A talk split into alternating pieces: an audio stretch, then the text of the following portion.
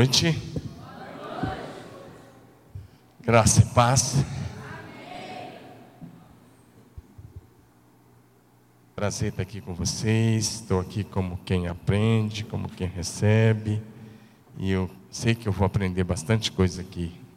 Eu vou ter um tempo de comunhão com o pastor. Uma alegria estar aqui, pastor Ricardo. Muito obrigado. Muito obrigado. Você é uma inspiração para nós. Muito obrigado. Bom, meus irmãos, é, eu quero repartir uma palavra com vocês dentro daquilo que eu acho que vai estar bem dentro daquilo que vocês estão se propondo com essa conferência. Pastor Ricardo, mais uma vez, muito obrigado. E você, sua família, toda a sua equipe, muito, muito obrigado.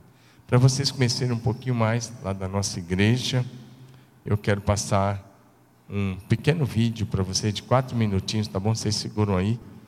Eu estou até olhando assim, porque tem uma família da minha igreja que está morando aqui. Eles disseram que ia estar aqui hoje. Não sei se estiverem aí, faz assim com a mão. Quero ver vocês. Eu acho que não estão aí. E tem um jovem também, mas também acho que não está aí. Eu quero que eles fiquem aqui com vocês.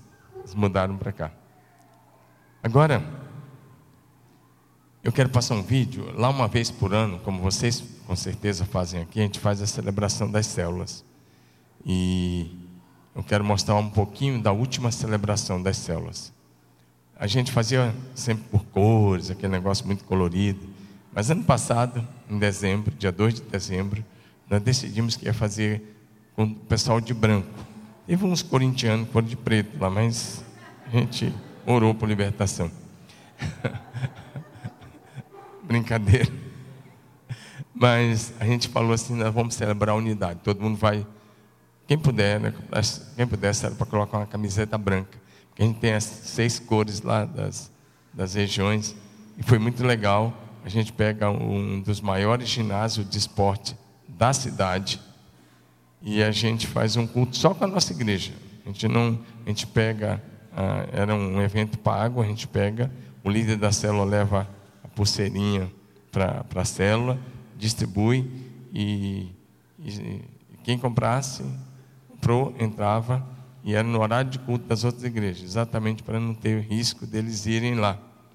E a gente faz um negócio muito legal e aquele ginásio ficou muito pequeno. Teve uma hora no ginásio que parecia ônibus lotado, ficou muito preocupante, porque para sair do ginásio estava muito difícil. As, as portas muito cheias, entupido de gente para tudo que é lado, porque acabou indo mais gente do que o que tinha de pulseira. Já a hora que você não segura mais, a gente deixou para lá. Deixa eu passar um pouquinho para vocês, quem sabe inspirar vocês. Minha cidade tem 220 mil habitantes, metade dessa cidade. Eu não sabia que Piracicaba era tão grande. Aí eu estava conversando com o Flávio, né, foi me buscar, e, e ele estava dizendo que tem mais de 400 mil habitantes.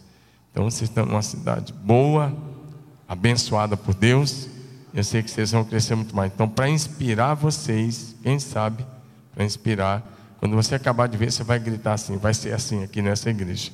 Quando você vê uma boa notícia, você tem que declarar que vai ser assim, tá bom? Então, um vídeo sobre a nossa última celebração de células lá. Vamos lá.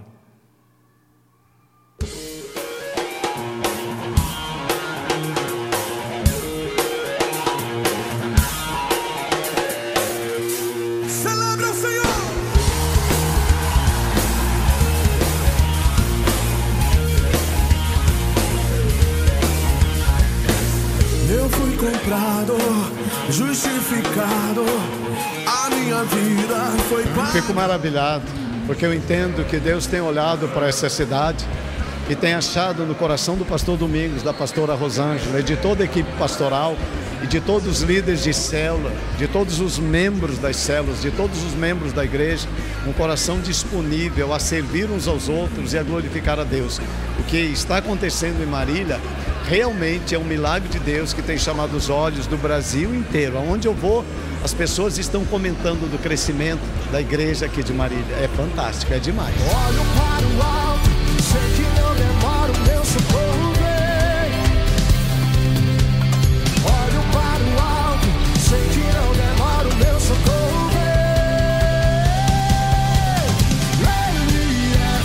a estrutura que a gente está montando aqui hoje é uma estrutura incrível de palco, de som. de LED. Fora isso, os voluntários da igreja trabalhando no staff, na banda, no vocal. Nós temos aí hoje chutando por baixo para mais 100 pessoas envolvidas aqui no evento, só no staff, né? Entrevista, que é uma identidade que a igreja carrega muito forte, né? Que é essa do voluntariado, de poder servir a igreja se envolver. Eu me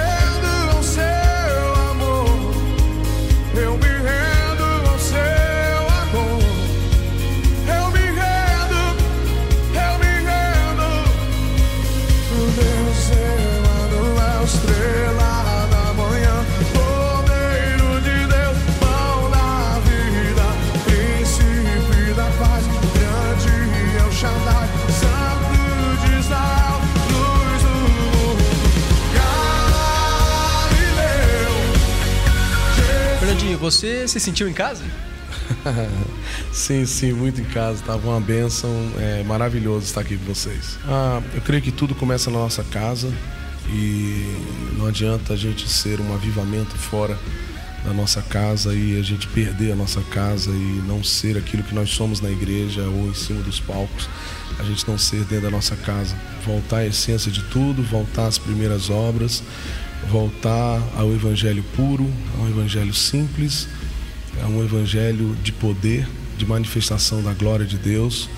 É, não tentar ser uma igreja inclusiva, não tentar ser uma igreja cool, uma igreja legal, mas ser a igreja que seja o reflexo do caráter de Deus.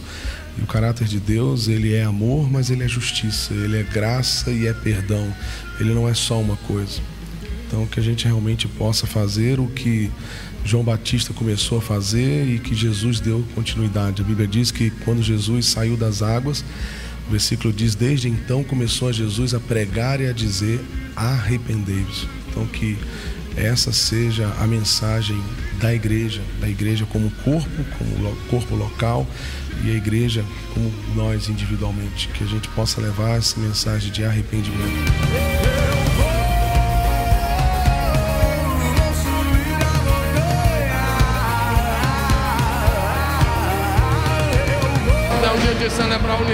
Celebrar a alegria, celebrar o que Deus fez, exaltar Deus e de ver o rebanho junto. A gente não quer competição, a gente quer celebrar a unidade. Juntos somos melhores e mais fortes. Em 2019 será um ano do infinitamente mais de Deus. Eu acredito que a celebração de 2019 será no mínimo o dobro dessa daqui.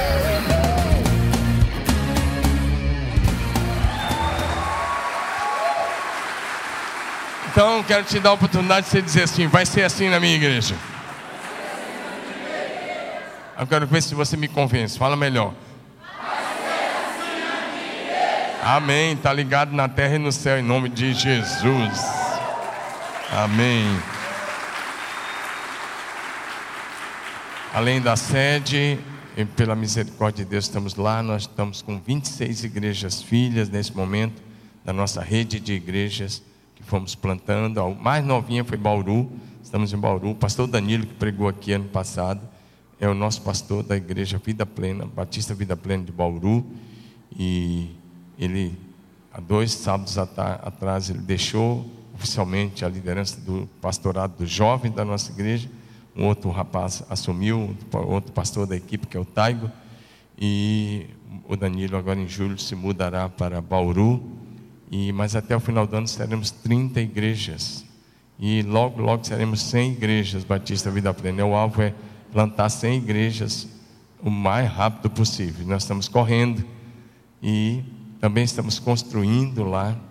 Nós temos uma área que a igreja comprou, né, nos- agora nos últimos cinco anos, está fazendo quatro anos atrás, nós compramos uma área de 82 mil metros ah, quadrados, 82 mil metros quadrados, e nós cobrimos agora nosso primeiro prédio para 5 mil pessoas sentadas. Então, é um prédio muito bom, muito legal, e a gente está muito feliz, né? Ainda não falta muita coisa, parte hidráulica, elétrica e muita coisa lá. Mas acreditamos que um ano a gente vai estar já na nova casa. Aí dia 20 agora nós vamos fazer um churrasco lá por uma questão de logística. vamos fazer um churrasco para 4 mil pessoas. Imagina a logística. É, para 4 mil pessoas, nós compramos 1.500 quilos de carne. Imagina um negócio desse. E as regiões, cada um está levando um complemento lá. A igreja entrou com a carne, o refrigerante, e eles vão lá. Então, dia 20, que é feriado, né? Nós vamos estar lá comendo um churrascão com a igreja. Esse é um negócio bem legal. Fala, vai ser assim aqui. Amém? E, então, dizer isso para vocês, dizer quem está contente e o que Deus está fazendo lá, Deus pode fazer infinitamente mais nessa igreja. Vamos lá, vamos para a palavra? Abra sua Bíblia no livro de Atos dos Apóstolos. E eu vou falar sobre esse tema aí hoje. Diga comigo, visão de conquista. E o texto é Atos dos Apóstolos, para os versículos 8 e 9. E o texto de Atos dos Apóstolos é, diz assim para nós: Teve Paulo durante a noite uma visão em que o Senhor lhe disse: Não temas ou não tenha medo, pelo contrário, é, fala e não te cales, porque estou contigo e ninguém ousará fazer-te mal. Acho que Pode te dar um clique aí, que eu dei aqui, acho que eu dei errado. Ah, vamos ler junto? Todos vocês, vamos lá? Teve Paulo durante a noite, Senhor lhe disse: Não temas, pelo contrário, fala e não te cales, porquanto estou contigo. Ninguém ousará fazer-te mal, pois tenho muito povo nesta cidade. Agora, diga comigo: Deus tem muita gente nessa cidade. Fala como quem crê. Deus tem muita gente aqui em Sorocaba, Piracicaba. Agora diga: Eu sou o agente para alcançar essas pessoas. Vamos orar? Sim, amado Espírito Santo, esta é a tua linda, infalível, poderosa, santa palavra Fala conosco por essa palavra, do teu jeito e da tua maneira, para a glória exclusiva do Pai e do Filho. Traz espírito de revelação e Deus encoraja-nos, motiva-nos nessa noite. Ó Espírito Santo, traz, traz espírito de sabedoria, de revelação e a palavra profética. Oramos com fé em nome de Jesus. Amém. O tema dessa noite é visão de conquista. Penso que o tema da conferência de vocês é bem interessante, crescendo para influenciar pessoas, mas eu penso que dentro disso nós vamos ter uma grande visão. Vira para o seu vizinho de cadeira e fala assim com ele: a sua visão será o seu limite. Diga de novo: a tua visão será o teu limite. De alguns anos para cá, Talvez 30 anos para cá, ou 20 e poucos anos para cá, as empresas todas começaram a trabalhar com visão, missão, propósito, essas coisas todas. Mas eu quero dizer uma coisa: está na Bíblia desde o começo. Quando Deus chamou Abraão, ele começou a trabalhar a visão de Abraão em quatro dimensões, ou cinco dimensões. Se você der uma olhadinha no chamado de Abraão, que mais, o que Deus mais fez foi trabalhar a visão. É só relembrando aqui de cor com você. Logo no chamado de Abraão, Gênesis 12, Deus diz para ele: sai da tua terra, do meio dos teus parentes, vai para uma terra que eu vou te mostrar. E ele disse: Eu vou te agradecer o nome, você vai ser uma grande bênção. Abençoareis que te abençoarem, amaldiçoareis que te amaldiçoarem. E aí ele diz: Em ti serão benditas todas as famílias da terra. O que é isso? Visão. Uma visão a longo prazo. Uma visão para frente. E quando você estuda Gálatas capítulo, capítulo 3, você vai ver que esse em ti apontava diretamente para a pessoa de Jesus Cristo. Paulo explica em Gálatas 3 dizendo: olha, o que foi, o que foi em ti, não está falando de muito, mas de um só, que é Cristo. Quando Deus chama Abraão, ele disse: Abraão, quero dizer uma coisa, do, da sua descendência, eu vou enviar o Salvador, e nele todas as famílias da terra poderão ser abençoadas. Diga amém. Em ti serão benditas. Esse é o primeiro nível da visão. Depois, para que Abraão não esquecesse da visão de dia, e Deus um dia olha para ele lá em, em Gênesis capítulo 13, e Deus diz assim para ele: Abraão, olha o pó da terra, tenta contar. E ele diz: Vai ser assim a sua descendência. Diga comigo, visão exponencial. Diga exponencial. Ele está dizendo: olha o pó da terra. E olha que Abraão tá, Deus falou isso com Abraão ali em Israel, e ali tem muito deserto, tem muita terra fértil, mas tem muito deserto em volta, tem deserto para tudo que é lado. E ele está dizendo: olha o pó da terra, olha os grãos de areia, vai ser assim a tua descendência. Deus está falando isso com um cara que não tem filho. E que Deus está dizendo que a partir dele e da esposa vai formar uma nação. E Deus está dizendo: sua descendência vai ser como o pó da terra. Diga comigo, visão. Diga visão exponencial. E aí em Gênesis capítulo de número, ah, desculpa, em Gênesis capítulo 13 ainda, Deus fala com Abraão assim: percorre a terra, ande pela terra, na sua largura, na sua, no seu comprimento, ande, vai de norte a sul, de leste a oeste. E ele diz assim: toda a terra que você vê, eu vou dar a você e a sua descendência para sempre. Diga comigo, visão geográfica. Esse é um nível que parece que não é tão interessante, mas um líder tem que andar pela rua da cidade. Um pastor precisa andar pela rua da cidade, de preferência a pé, e começar a dizer: essa aqui, esse aqui é território do Senhor, é lugar de conquista do Senhor. O reino de Deus chegou aqui, o poder de Deus chegou aqui, o céu vai se manifestar neste lugar. Diga amém. amém. Em Gênesis 15, o Senhor está fazendo uma visita para Abraão lá na tenda dele, o Senhor Jesus.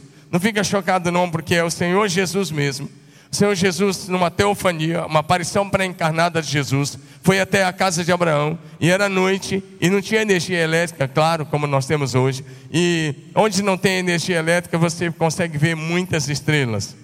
É, eu já fui ao Chile várias vezes, nós temos igreja lá no Chile, uma dessas 26 igrejas, nossa, fica lá no Chile, nós temos uma igreja lá no deserto do Atacama, numa cidade chamada Arica, apesar de ser uma cidade ao, ao lado do mar, mas acaba a cidade começa no deserto, não tem mato, não tem mato quando acaba a praia, tem deserto, é mar e o deserto. E aí eu já cruzei o deserto do Atacama de Arica até Iquique, dá uns 350 quilômetros ou mais. Você sobe a uma altura de 2.800 metros acima do nível do mar, lá no altiplano, e não tem energia. E um dia eu estava cruzando lá com o pastor Marcelo Torres, que vai pregar aqui amanhã. Nós fomos lá fazer uma conferência. É, eu levei o Marcelo comigo, o Getro e outros, e nós estávamos cruzando de Iquique para Arica à noite. E já era assim, acho que por volta de uma da manhã. E nós paramos lá no altiplano, a quase 3 mil metros de altitude, e descemos para olhar as estrelas. Rapaz, é tão interessante que parece que tem tanta estrela assim, é um lugar a olho nu que você consegue ver melhor. É quando você está num altiplano assim. Agora imagine, eu penso que era uma noite como aquela. Senhor Jesus pega Abraão pelo braço, a Bíblia diz que ele o conduziu para fora e fala: Abraão, olha para as estrelas. E nós sabemos que existem bilhões de galáxias, bilhões e bilhões de estrelas. E Jesus olha e diz, aponta para o céu e diz: Olha as estrelas. E ele diz: tente contá-las. E ele diz: será assim a sua descendência. Diga visão. Agora não é nem mais exponencial, é mais do que exponencial. Olha essas estrelas. Estou na introdução da nossa palavra hoje à noite. Mas um dia, eu creio que era no dia do aniversário do Abraão, Gênesis 17, Verso 1 diz que quando Abraão fez 99 anos, o Senhor apareceu para ele. E o Senhor disse: anda na minha presença, seja íntegro. Ele estava fazendo 99 anos.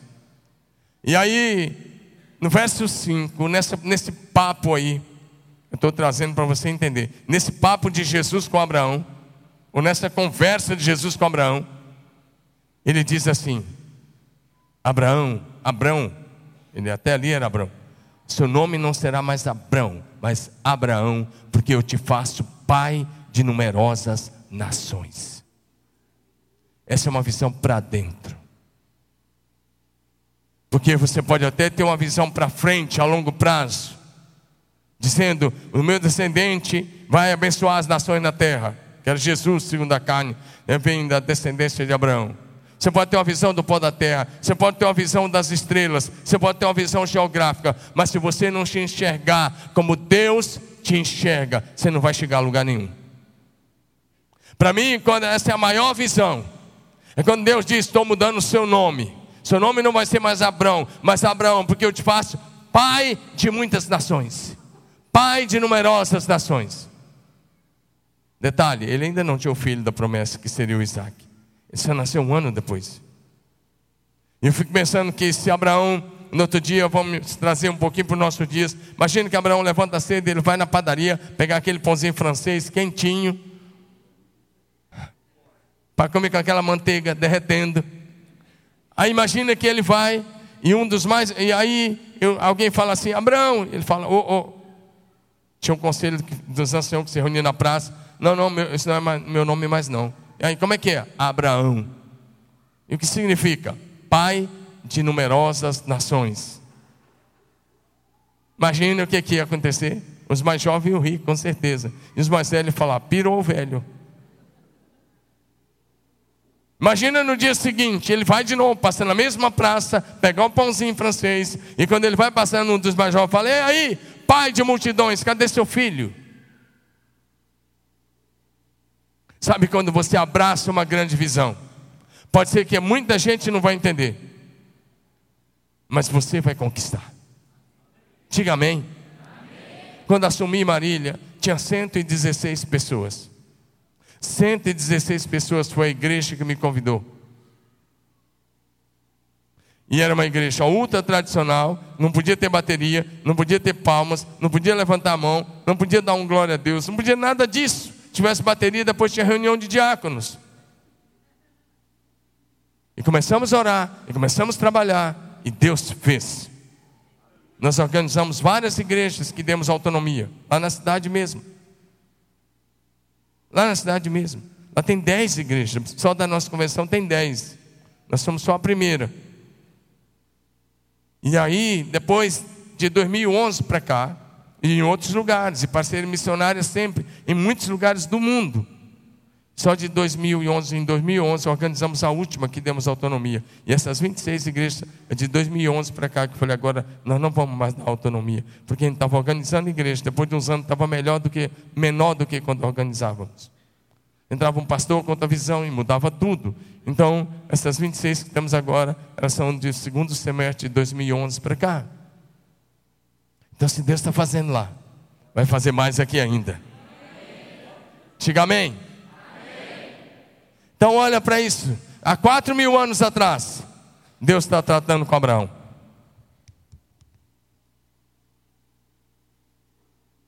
Abraão viveu há quatro mil anos antes de Cristo. Desculpe, há dois mil anos antes de Cristo. Dois mil anos. Então fazem quatro mil anos. E há quatro mil anos atrás, Deus estava dizendo para ele: Pai de multidões. O que, que você acha que Deus quer dizer de você hoje? Há uma expectativa no coração de Deus a teu respeito. Há uma expectativa no coração de Deus a teu respeito. Ele não te salvou de graça, diga amém. Nesse texto que lemos, o apóstolo Paulo chegou na cidade de Corinto. Corinto é uma cidade lá na Grécia. Alguns anos atrás eu estive em Corinto. É uma cidadezinha que fica, não é bem uma cidadezinha, tem 35 mil habitantes. Fica entre o Mar Egeu e o Jânico. E o apóstolo Paulo chegou lá, e ela tinha mais ou menos isso no dia do apóstolo Paulo, uns 30 mil habitantes. É que ela foi destruída e reconstruída muitas vezes por ser uma cidade portuária. Era uma cidade promíscua, uma cidade idólatra, uma cidade onde tinha adoração a Astarote, Afrodite, uma, uma cidade onde os templos de Afrodite e Astarote eram templos de prostituição, onde tinha cerca de mil prostitutas cultuais e mil prostitutos cultuais que em determinado momento do culto eles praticavam orgia coletiva no culto. Pois bem, o apóstolo Paulo chega nessa cidade. E aí a primeira coisa que acontece nessa cidade é que Jesus foi até Paulo. Ele tem uma visão do próprio Jesus. Jesus vai até Paulo lá na cidade de Corinto e fala assim: Paulo, fala e não te cales. E a segunda coisa que ele diz: Eu estou com você. E depois ele diz: Ninguém vai fazer mal a você aqui. E aí Jesus dá, libera uma palavra dizendo: Eu tenho muita gente nessa cidade. E você pergunta: Como Jesus está dizendo muita gente? Não tinha nem igreja. Não tinha igreja, não tinha uma célula. Só Paulo chegou lá e Jesus dizendo: Eu tenho muita gente. O que é isso? Visão, diga visão. Pela fé, Jesus está dizendo: Eu já tenho muita gente aqui. Amém? Então não importa se a cidade é promíscua, se a cidade é idólatra, se a cidade é espírita, importa se você tem uma visão de conquista da cidade e Jesus vai te abençoar e essa visão vai se tornar realidade. Diga aleluia. A nossa, eu quero que você entenda que a igreja existe para fazer discípulos, isso vocês já sabem. E aí o texto bem claro: ide e fazei discípulos de todas as nações, uma visão. A igreja precisa ter uma visão de conquista da cidade onde ela está, e ao mesmo tempo uma visão de fazer discípulos das nações. Diga amém. Enquanto fazemos discípulos aqui, nós fazemos discípulos das nações. Hoje nós já estamos em várias nações. Só no Japão nós temos quatro igrejas. Em janeiro fui ao Japão mais uma vez e organizamos a nossa quarta igreja. E se Deus quiser, no final desse ano, nós vamos organizar a quinta igreja no Japão. Diga amém. Então eu quero encorajar você. O texto diz: fazer discípulos de todas as nações. Só estou falando isso porque se a gente consegue fazer alguma coisa, você também vai conseguir. E agora nós estamos entrando, organizando lá na Holanda, lá na Inglaterra. Nós estamos, nós estávamos na África há 15 anos na África, mas e agora nós vamos, se Deus quiser, inclusive entrar lá na Oceania. Nós estamos lá em Israel, nós estamos em vários lugares. Então, nós estamos no Chile, aqui na América, nós estamos no Paraguai, nós temos uma linda igreja no Paraguai. Não é Xinguilim, não, é Paraguai mesmo. Você fala Paraguai, você pensa assim, cidade de leste. Não, não. Nós estamos lá em São Bernardino e lá em Carapó, a 30 quilômetros da capital. Diga amém. amém. Nós temos um pastorzão lá. Você conheceu ele? Carlos? Não? É, então eu quero encorajar você. Encorajar muito, muito você a, a, a alcançar a cidade, mas também olhar as nações. Diga amém. Agora, qual é a vontade de Deus? Essas fotos que eu vou mostrar é de Marília, viu? São fotos antigas, então o prédio da prefeitura aí está feinho, mas vai ficar bonito, em nome de Jesus. Porque só tem 200 mil habitantes, até chegar a 400 vai ser um prédio muito bom. Mas Marília é uma cidade linda, maravilhosa, é a cidade onde Deus nos colocou. Diga amém. Marília não tem praia, Marília não tem rio, vocês têm rio aqui, lá não tem rio não. Marília não tem lugar de turismo, mas eu quero te falar uma coisa: as pessoas têm ido a Marília. Nas nossas imersões, nós já treinamos mais de 19 mil pastores e líderes. Nós temos um banco de dados só em Marília, que foram lá passar a semana conosco de treinamento. Elas não foram lá por causa da cidade, elas foram lá por causa de uma igreja. Fala, fala assim, vai ser assim aqui. Diga, as pessoas vão vir a Piracicaba não por causa da cidade, mas por causa de uma igreja que vai viver um poderoso avivamento gerado no céu e operado na terra pelo Espírito Santo. Diga amém. Meu querido, quando eu cheguei em Marília, a cidade era conhecida como uma cidade espírita. Porque os espíritas lá têm grande faculdade, tem um hospital psiquiátrico. Aí os crentes adoeciam, iam para o hospital psiquiátrico e levavam passe ainda. Imagina um negócio desse, doido. Eles têm colégio, tem centro, federação, tem uma série de coisas. E eu comecei a orar, eu comecei a orar, comecei a orar, comecei a orar. Nós começamos fazendo 40 dias de jejum, oração, 40 dias de jejum, oração, oração no templo todos os dias, 6 horas da manhã, todos os dias. E no início, assim, ia 60 pessoas, depois baixou para 40, depois 30, 20, 10, 8, 5, 4, 2. Ia eu e um irmão chamado Zezinho, Zezinho e eu, e nós estávamos lá, seis horas da manhã, ajoelhados, até as sete, sete e meia, todo dia, todo dia, todo dia, todo dia, dez anos. E Deus fez. Diga amém. E Deus fez. Agora fala assim: qual é a vontade de Deus? A resposta está aí. Leia a resposta. A vontade de Deus revelada na Bíblia é que todos sejam salvos. E nós vemos essa vontade revelada desde o livro de Gênesis. Se a gente olhar para o livro de Gênesis, lá no capítulo 12 que eu mencionei, ele disse: Eu abençoarei os que te abençoarem, e amaldiçoarei os que te amaldiçoarem, e em ti serão benditas todas as famílias da terra. Quando ele chama Abraão, ele chama para um plano de salvação. Ele diz: Eu estou te chamando para formar uma nação, e dessa nação vai vir o Salvador, e nele todas as famílias da terra serão abençoadas. Diga isso inclui a minha família. Sua família está na terra? Sim ou não? Sua família está na terra? Então isso inclui a sua família. Deus disse: Em ti serão benditas todas as famílias da terra. Essa é a vontade de Deus. Diga, essa é a vontade de Deus. Diga aleluia. Olha o que diz o salmo. Lê comigo, igreja linda. Lê comigo, está no salmo 22, 27. Vamos lá? 3, 2, 1. Todos os confins da terra se lembrarão e se voltarão para o Senhor, e todas as famílias da nação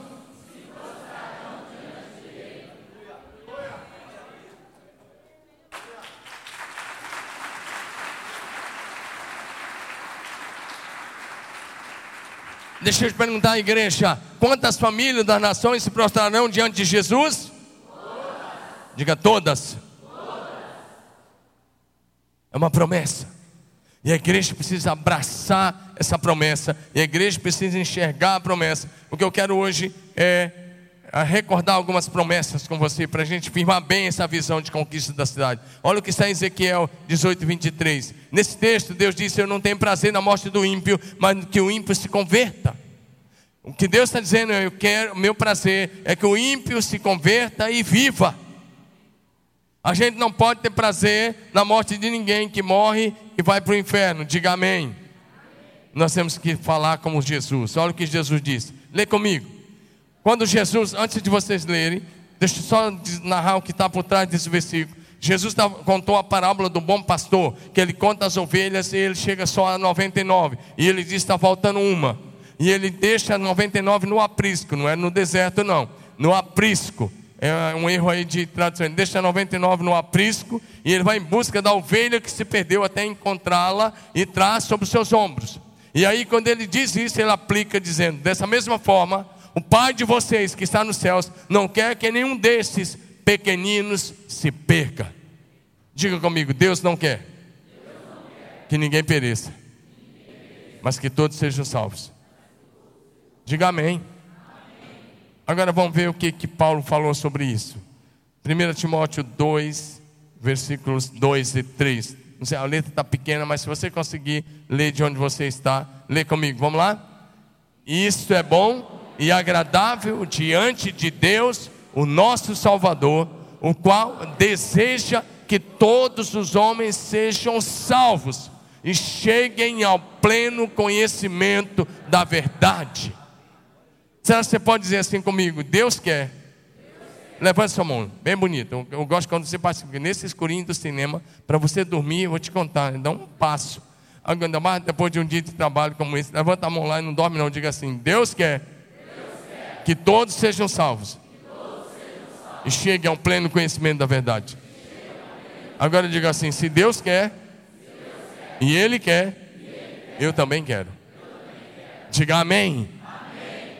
Meu amigo, porque Deus quer que todos sejam salvos. Então, como igreja, essa deve ser a garra da igreja, a vontade da igreja, o desejo da igreja, a visão da igreja, porque a igreja é de Deus, e se Deus quer que todos sejam salvos, a igreja precisa trabalhar junto com Deus para que todos sejam salvos. Diga aleluia.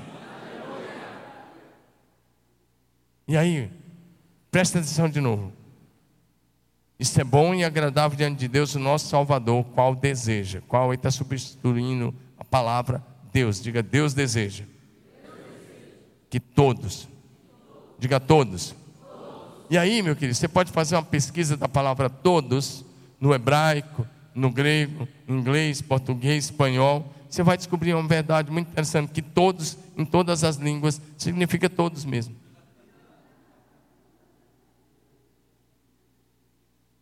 Porque às vezes, dependendo da teologia, você vai achar que Deus quer que um grupinho de gato pingado vá para o céu. Mas o que a Bíblia está revelando, e a gente precisa ter essa visão, que Deus quer que todos sejam salvos. E que o único caminho para o céu é Jesus. Deus quer que todos sejam salvos, mas todos estão salvos? Não, a maioria absoluta ainda não está salva.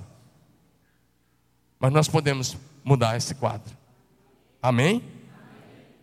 Eu falei de Marília, que era uma cidade conhecida pelo Espiritismo. Que eu saiba, as pessoas não vão mais em Marília por causa do Espiritismo. Hoje elas vão das nações e do Brasil todo por causa de uma igreja. Amém? Fala, vai ser assim aqui. Amém? Agora vamos para mais um texto sobre isso. Eu estou te mostrando qual é a vontade de Deus. Tudo isso foi para responder a perguntinha: qual é a vontade de Deus? E eu mostrei lá em Gênesis, lá em Salmo, Ezequiel, lá em Mateus 18, lá em 1 Timóteo, agora em 2 Pedro. Olha o que o Pedrão diz para a gente. Pedrão é só para os íntimos, assim, sabe? Estou brincando. chega lá e fala, o Pedrão, e aí? É nós, truta. Eu fico convivendo com jovens. Você nem sabe. Meu filho é pastor de adolescentes. Meu filho Davi tem 25 anos, casado. É um pastor de adolescentes. Culto deles é sexta-feira. Se você for amanhã em Marília, sexta-feira, né, você vai ver hoje um culto, você vai ver amanhã um culto, no mínimo com 600 adolescentes. E eu convivo muito com ele. E aí, eu acabo falando alguma gíria. Então, se escapulir aí é porque eu convivo mas o pastor é jovem, não vai ligar não. Depois ele corrige. Amém? Olha o que o Pedro disse sobre isso. Olha para frente. Você pode ler comigo? Não retarda o Senhor a sua promessa, como alguns a julgam demorada. Pelo contrário, Ele é longânimo para convosco, não querendo que nenhum pereça, senão que todos cheguem ao arrependimento. Então você pegou lá do Gênesis, Deus dizendo que eh, em Jesus todas as famílias da terra seriam abençoadas. O salmista dizendo: Todas as famílias das nações virão e se prostrarão diante do Senhor. E ele diz: Mas se converterão. Não é se prostrar do dia do juízo. Ele está falando das famílias se convertendo ao Senhor. E Jesus disse: Deus não quer que nenhum desses pequeninos pereça, mas que todos sejam salvos. Paulo vai na mesma linha e diz: Deus quer que todos os homens sejam salvos e cheguem ao pleno conhecimento da verdade. E Pedro diz: Deus não quer que nenhum pereça, mas que todos cheguem ao arrependimento. Diga amém. amém. Pois bem, agora, e, e o que, que essa igreja vai dizer diante disso? Se a Bíblia toda aponta para esse caminho, o que, que vocês vão dizer como igreja? Eu quero dizer uma coisa, eu quero começar dizendo uma coisa interessante.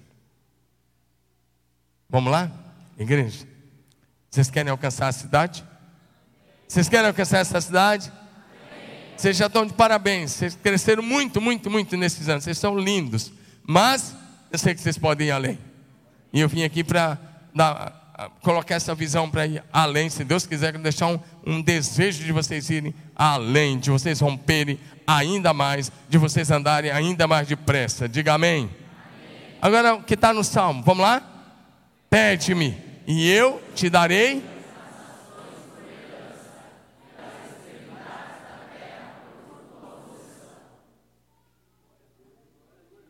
Meu querido, isso não, é, isso não são palavras de efeito.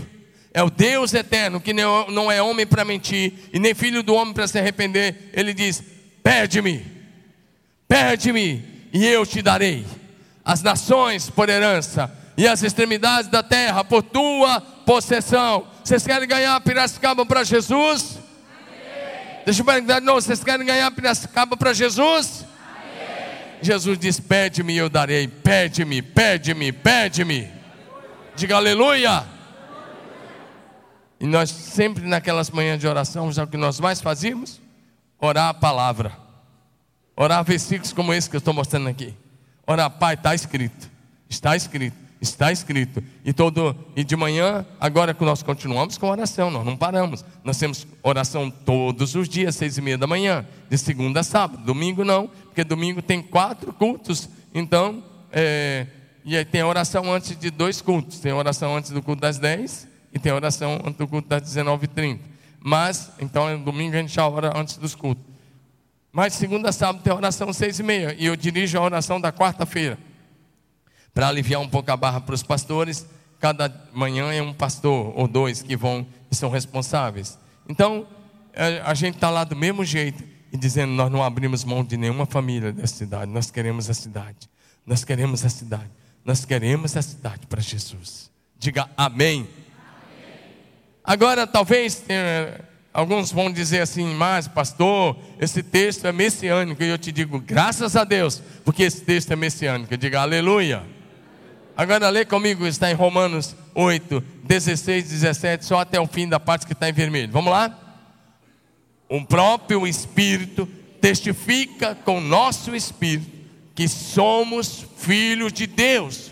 Ora, se somos filhos, somos também herdeiros herdeiros de Deus e co-herdeiros com Cristo. Bom, o salmo é messiânico, mas você é filho de Deus e herdeiro de Deus com Cristo Jesus. Então você pode pedir, porque você é filho, você é filha, você é filho do Deus Altíssimo. Já é seu por herança. Amém? Você é herdeiro das nações para Jesus, diga amém. Você é herdeiro dessa cidade para Jesus, diga amém. amém. Diga aleluia. Vamos para frente um pouquinho. Eu quero dar uma palavra para vocês bem interessante. É, da, da onde eu vim, eu me converti numa igreja bem pequena, lá na época era norte de Goiás. Eu sou goiano, não sou japonês, tá? Estou muito mais para índio do que para japonês apesar da gente ter ido muito ao Japão, da gente estar tá envolvido lá com a obra missionária, nós temos quatro igrejas lá, já fui ao Japão pelo menos 15 vezes, uma viagem longa, mas que a gente faz por causa da supervisão das nossas igrejas. Aí, mas eu sou, sou goiano do norte e hoje de, sem terra. Mas não sou do MST, misericórdia desse negócio. Brincadeira. Por que sem terra? Porque eu me formei lá e fui ser pastor em Curitiba, na capital do Curitiba, capital do Paraná. E quando eu cheguei em Curitiba para ser pastor, solteiro ainda, 1988, cortaram o meu estado no meio e criou o estado de Tocantins. Eu já estava fora, e aí meu documento é de Goiânia, mas onde eu nasci é o Tocantins. Mas lá na minha igreja, onde eu me converti hoje no Tocantins, esse texto era lido só pelas mensageiras do rei. Graças a Deus que a nova geração não sabe nem o que é isso. Mas era um grupo de meninas adolescentes que esse meu estudo chamava-se Mensageiro do Rei. Você sabe o que é isso, né? Fala sério, você vem de lá. Misericórdia desse negócio. Aqui não tem mais não, né? Ah, foi liberto já, em nome de Jesus. Brincando. Mas irmãos, esse texto não foi escrito para a mensageira do rei. Esse texto foi escrito para um povo que quer ir além. Ah, desculpa, o mensageiro do rei é o outro que eu vou ler. Daqui a um pouco eu mostro qual é o texto da mensageira. Mas esse texto aí é outra coisa. Os pastores só lêem esse texto quando tem que quebrar o templo e ampliar o templo. Ou construir uma nova sede. Meu irmão, esse texto não foi escrito para construção de templo. Esse texto foi, foi escrito para quem quer ter uma mais influência, para quem quer ir além, para quem quer romper, para quem quer ter uma grande visão, para quem não se conforma. O texto diz: canta alegremente, ó estéreo, e que não deste a luz. Exulta com alegre canto e exclama: Tu que não tiveste dores de parto, porque mais são os filhos da mulher solitária do que os filhos da casada, diz o Senhor. Agora, olha a palavra para essa igreja agora. Vocês vão receber ou não? Eu quero apenas ser profeta de Deus sobre essa igreja aqui hoje. Olha essa palavra para vocês, é para vocês aqui hoje, porque toda palavra tem um sentido local, tem um sentido universal e todos podem receber e andar na palavra profética. Diga amém. E eu quero que essa palavra seja profética para vocês. Olha o texto, lê comigo, igreja linda. Vamos lá? Alarga o espaço da tua tenda estenda-se o todo da tua habitação, não impeças, alonga as tuas cordas, firma bem as tuas estacas. Olha a palavra profética sobre você hoje à noite. porque transbordarás para a direita, para a esquerda, e a tua posteridade possuirá as nações. Diga aleluia! Aleluia! Diga, levanta sua mão e diga assim: nossa igreja. Levanta sua mão, fala lá bonito. Você não tem artrite, nem artrose, sei lá, it, sei lá o quê. Levanta lá em cima. O único que está com febre aqui, o pastor vai sair curado, em nome de Jesus. Levanta essa mão lá em cima. Diga assim: essa igreja, transbordará, para o norte, para o sul, para o leste e para o oeste dessa cidade, do Brasil e das nações. Diga agora como um profeta, diga, esta igreja transbordará para o norte, para o sul, para o leste, para o oeste desta cidade, desse estado, do Brasil e das nações. Diga aleluia. Vocês vão transbordar. Quando nossa igreja era pequenininha, eu me ajoelhava lá e dizia: Deus nos eu, eu fazia a oração de Jabes o tempo todo. Deus nos dê mais influência. Deus faz a gente transbordar para o norte, para o sul, para o leste e oeste. E eu fazia batalha espiritual, começava a marchar e começava a fazer batalha espiritual. E eu dizia: Eu digo ao norte dá, e ao sul não retenha, ao leste ao oeste que solte os filhos de Deus. Venham os filhos de Deus, solta, libera. E eu começava a fazer batalha espiritual lá. E sabe o que aconteceu? Todo dia, e Deus ia mandando gente, e nós íamos dizendo: Eu ordeno ao norte dar, ao sul que não detenha, ao leste, ao oeste que solte os filhos de Deus. Diga amém. Tem que dizer assim. E eu tenho pedido, Deus, amplia, amplia, amplia a nossa visão e amplia a nossa influência até os fins da terra. Diga amém. Diga aleluia. Diga, vai ser assim. Ah, o texto das mensageiras era esse agora. Eu tinha trocado. Como igreja, a nossa missão é ser sal da terra e luz do mundo. Diga amém. Deixa eu passar mais rápido. Olha o texto das mensageiras. Esse texto não foi escrito para mensageiro. Esse texto foi escrito para aqueles que creem que a luz do céu ia brilhar no meio das trevas. Amém? E vem mais uma palavra profética para vocês aí, bíblica. Amém? Não é essa isso que te digo, isso não é profecia, isso é profetada, macumba gospel. Eu quero falar da palavra de Deus, diga amém. amém. Lê comigo, vamos lá? Dispõe-te e resplandece, porque vem a tua luz, e a glória do Senhor nasce sobre ti, igreja linda de Jesus. Agora, esse texto está mais atual do que o jornal que vai sair amanhã. Está ou não está? Olha o que ele vai dizer agora. Porque eis que as trevas cobrem a terra, e a escuridão os povos. Mas sobre ti, igreja linda, aparece resplandecente o Senhor, e a glória do Senhor se vê sobre ti. Diga aleluia. Eu quero que você creia nisso. Eu quero, eu estou trazendo alguns textos para te ajudar a ampliar a visão, para ter uma visão de conquista ampliada, uma visão exponencial. Olha esse texto de Abacuque 2,14. Quando cheguei lá na igreja, quando a igreja daquele jeito que eu falei, naquele primeiro mês eu fiz algumas coisas, aproveitei o mês da popularidade, antes dos caras quererem me chutar. Quebrei o púlpito, tinha um púlpito de mármore pesava 280 quilos, em um canto assim. Pensa no negócio, parecia um mausoléu. Falei, não, vou pregar desse negócio não. Mandei meter a marreta lá, quebrei aquele negócio. Tinha uns, a igreja tinha 64 anos, o púlpito devia ter uns 60. Os caras falaram, esse pastor é louco, mandou quebrar o púlpito. Falei, tem que começar quebrando o púlpito, porque vamos ter que purificar esse negócio aqui. Brincadeira. Agora, quebramos mesmo. Acabamos com aquilo. E aí eu mandei fazer um outdoor com esse versículo. Só que eu tirei a palavra terra e coloquei Marília. E coloquei lá, lá na igreja. Todo mundo que chegava, estava bem grande, Marília se encherá.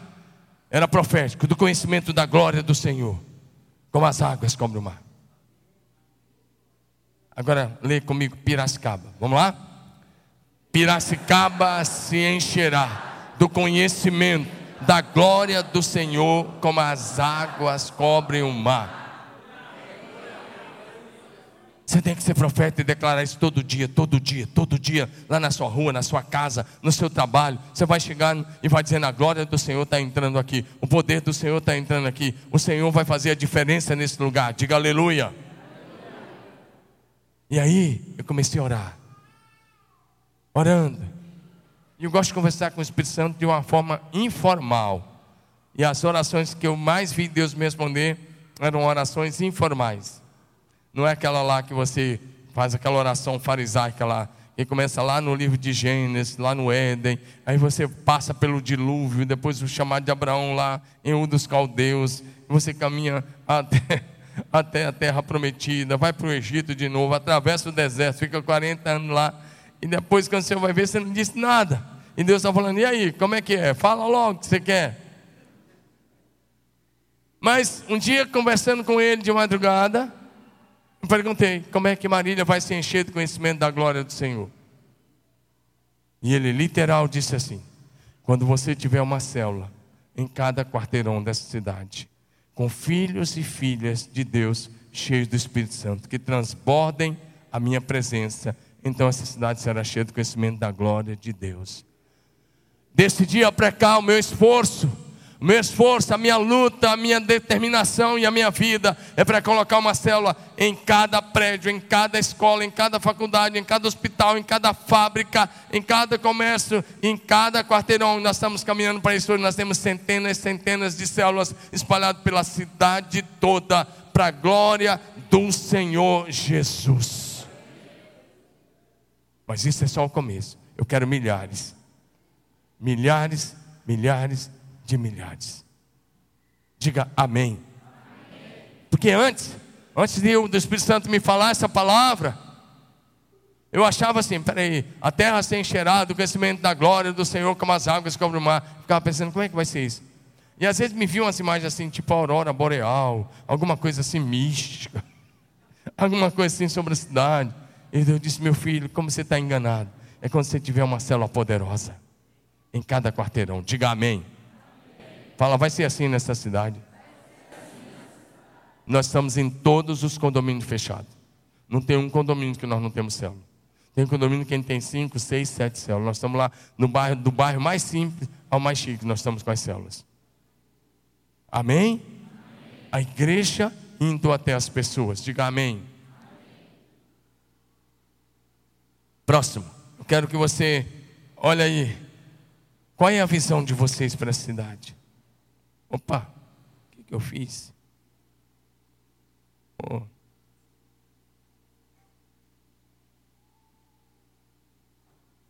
A nossa visão é a transformação da cidade pelo Evangelho de Jesus. Talvez a gente está colocando esperança na política, talvez está colocando esperança em outros lugares.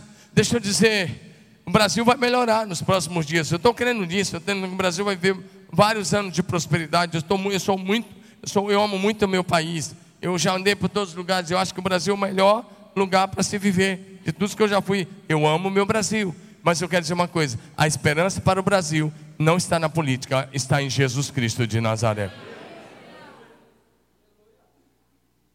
Diga amém. E a igreja precisa olhar para a cidade e dizer: essa cidade será transformada na base. As famílias vão experimentar uma reforma, as famílias vão experimentar um avivamento. A partir da ação da igreja, ganhando as famílias para Jesus. Diga amém. A visão. Agora próximo. Agora lê comigo, diga a nossa missão. Agora lê como quem está acordado, assim, me convence que você está assim, acordado, tá bom? E, e recebendo a palavra. Diga assim, a nossa missão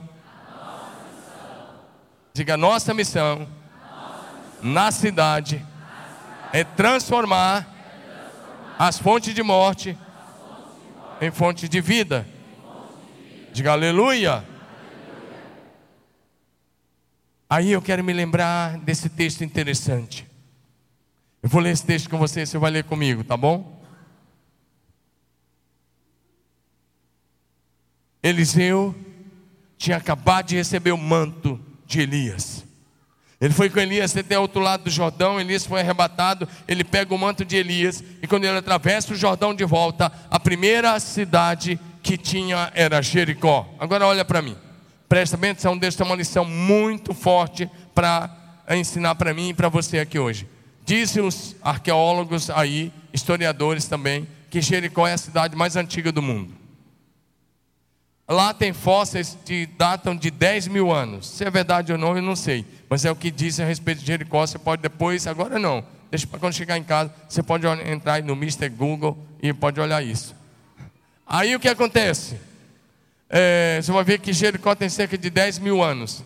Bom, Eliseu viveu há 800 anos antes de Cristo.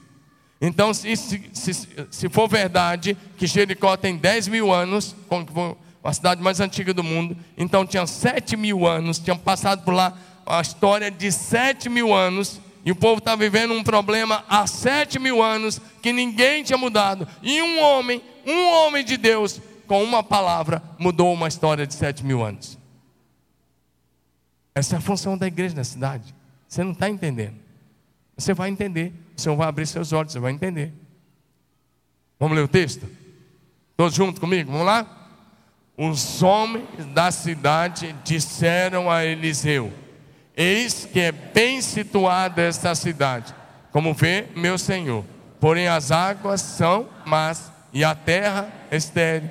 E ele disse: Trazei-me um prato novo e ponde nele sal. Vamos lá, continua. Então saiu ele ao manancial das águas e deitou o sal e disse: Assim diz o Senhor. Para um pouquinho a leitura. Homem de Deus, mulher de Deus, não diz assim: ah, se Deus quiser, vai acontecer. Ah, se Deus quiser, ser curado.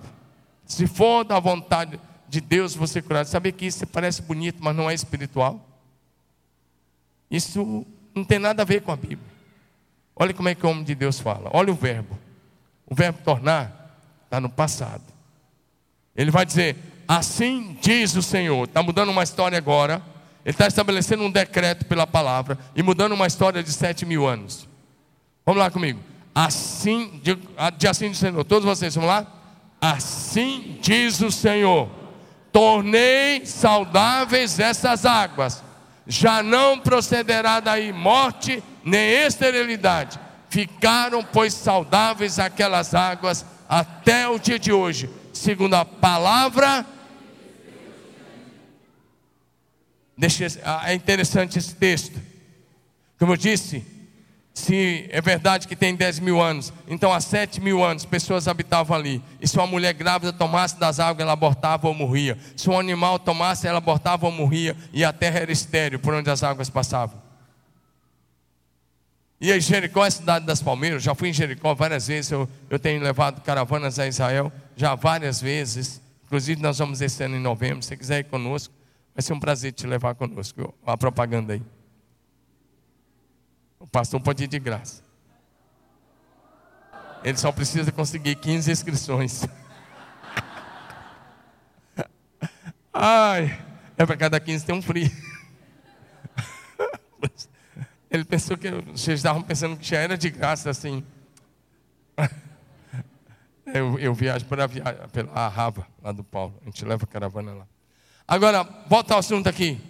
Olha o que Eliseu diz: Assim diz o Senhor: Tornei saudáveis essas águas. Não vai mais daí sair nem morte e nem esterilidade. Ele está eliminando a morte e a esterilidade. Ei, olha para mim. Quantos líderes de célula nós temos aqui? Levanta a mão. Hospedeiros, levanta junto. Vice-líder, levanta a mão. Vice-líder, hospedeiro e líder de célula. Levanta, supervisor, levanta a mão. Ok. Olha para mim. Todos vocês que lideram alguma coisa, mesmo que você não levantou a mão, você é boca de Deus nessa cidade. Vou repetir: você é boca de Deus nessa cidade. Você é voz de Deus nessa cidade. Você é o homem de Deus, a mulher de Deus nessa cidade. Sua missão aqui é transformar as fontes de morte em fonte de vida e as fontes de maldições em fonte de bênção. Diga: minha missão nessa cidade é transformar as fontes de morte em fonte de vida e as fontes de maldições em fonte de bênção. Amém? No começo dos anos 2000, final dos anos 90, começo dos anos 2000, o que se usou de jargão? Ei, jargão evangélico não muda a cidade. Jargão é apenas um jargão. Lembra do jargão? Está amarrado. E os caras botavam no carro, está amarrado. E eu te pergunto, amarrou o quê? Não amarrou nem a língua dos fofoqueiros. Não amarrou nada. Não adianta você passar na esquina e ver a garota de programa estar tá lá, o garoto de programa e falar assim, está amarrado. Você não vai amarrar nada. Você quer amarrar? Vai lá e ganha aquele garoto para Jesus, ganha aquela garota para Jesus. Vai lá e muda aquela situação.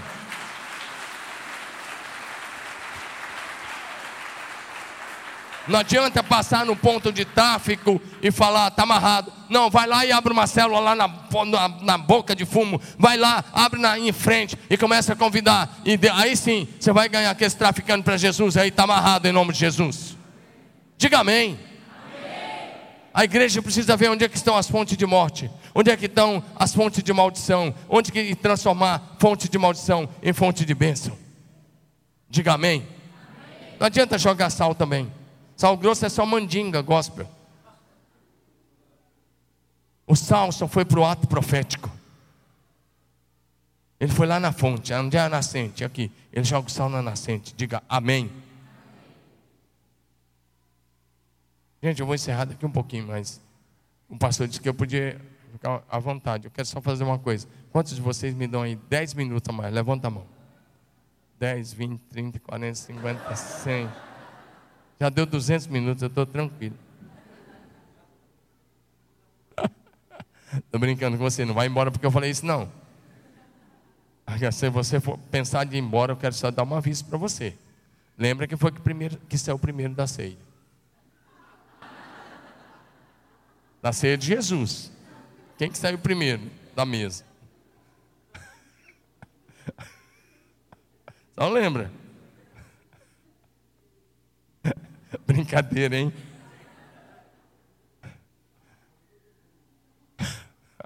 Agora quero ficar olhando para ver quem vai ser primeiro.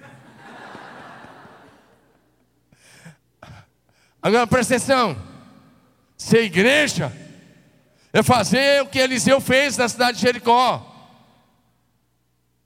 E o texto encerra dizendo que aquelas águas ficaram saudáveis e o autor está escrevendo, até o dia que ele está escrevendo, eles ficaram saudáveis até o dia de hoje. E ele não diz segundo a palavra de Deus. Olha para o texto. Quantas vezes você leu esse texto? Não diz, ele não espiritualizou, segundo a palavra de Deus. Não, ele diz: as águas ficaram saudáveis até o dia de hoje, segundo a palavra de Eliseu. Quem é que tem que falar bem da igreja? Que, que eu comecei dizendo, você dizer, vai ser assim? Você acha que eu estou estabelecendo um jargão? Não, eu estou querendo mudar o teu linguajar. Porque crescimento de igreja passa pelo nosso pensamento e passa pela nossa linguagem e pelas nossas atitudes. Nós mudamos a maneira de ver o pensamento, isso é visão. Mudamos a nossa linguagem, isso é declaração de fé. E mudamos as atitudes. Então a igreja cresce. Amém? Amém. Você é profeta de Deus. Ei, vou repetir: você é um profeta de Deus. Você é embaixador do céu nesta terra. Você é voz do céu nesta terra. Você é igreja. O que você ligar na terra está ligado no céu. E o que você desligar está desligado. São palavras de Jesus. Diga amém. Em Mateus 18. Só mais um pouco. Como você vê a sua cidade?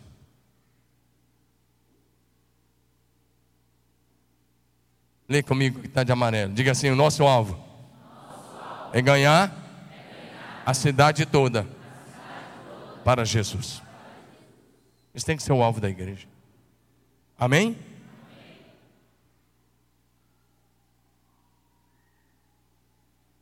Só vou passar. Vou passar aqui alguma coisa. Deixa eu pular para frente. Aí tem uns números aí que eu não quero passar. Eu quero agora ir direto para as promessas. Isso que eu, que eu tinha aí que eu ia passar era o seguinte. É, se tivéssemos um Pentecoste todo dia ganhando 3 mil pessoas, ganhando 3 mil pessoas por dia, quantos anos a gente ia levar para ganhar as nações? Imagine que todo dia, todo dia, tivesse um Pentecoste em algum lugar do mundo. Começasse aqui e todo dia, 3 mil, 3 mil, 3 mil, todo dia um Pentecoste. A gente ia levar 6 mil anos para ganhar as nações. Aqui 6 mil anos não tem nem o assim nosso aqui. Nem meu nem seu, que é bem mais jovem que eu. Eu viro pó. Mas o que, o que eu estava ali que eu pulei é um discípulo, fazendo um discípulo por ano, todos fazendo o mesmo. Em 33 anos, a igreja alcança todos os habitantes da terra. Diga amém. Verdade. É que eu pulei essa parte. Agora eu quero olhar para algumas palavras, declarações da Bíblia com você. Isso aí é está repetindo um texto lá de Isaías. Lê comigo, vamos lá? Mas como? Cadê a igreja? 3, 2, 1. Como está escrito: Por minha vida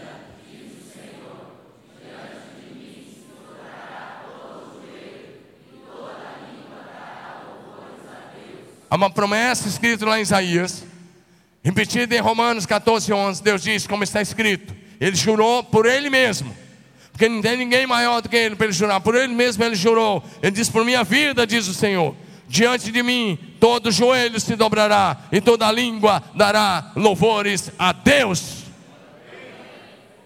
Nós temos que ter essa visão. Diga amém. Diga aleluia. Agora, próximo, que eu quero que você leia comigo. E aí, depois desses versículos, a gente vai orar. Lê comigo, vamos lá? Filipenses 2, 10 e 11. Vamos lá, todos vocês? Para que ao nome de Jesus se dobre todo joelho, nos céus, na terra e debaixo da terra, e toda língua confesse que Jesus Cristo é Senhor, para a glória de Deus Pai.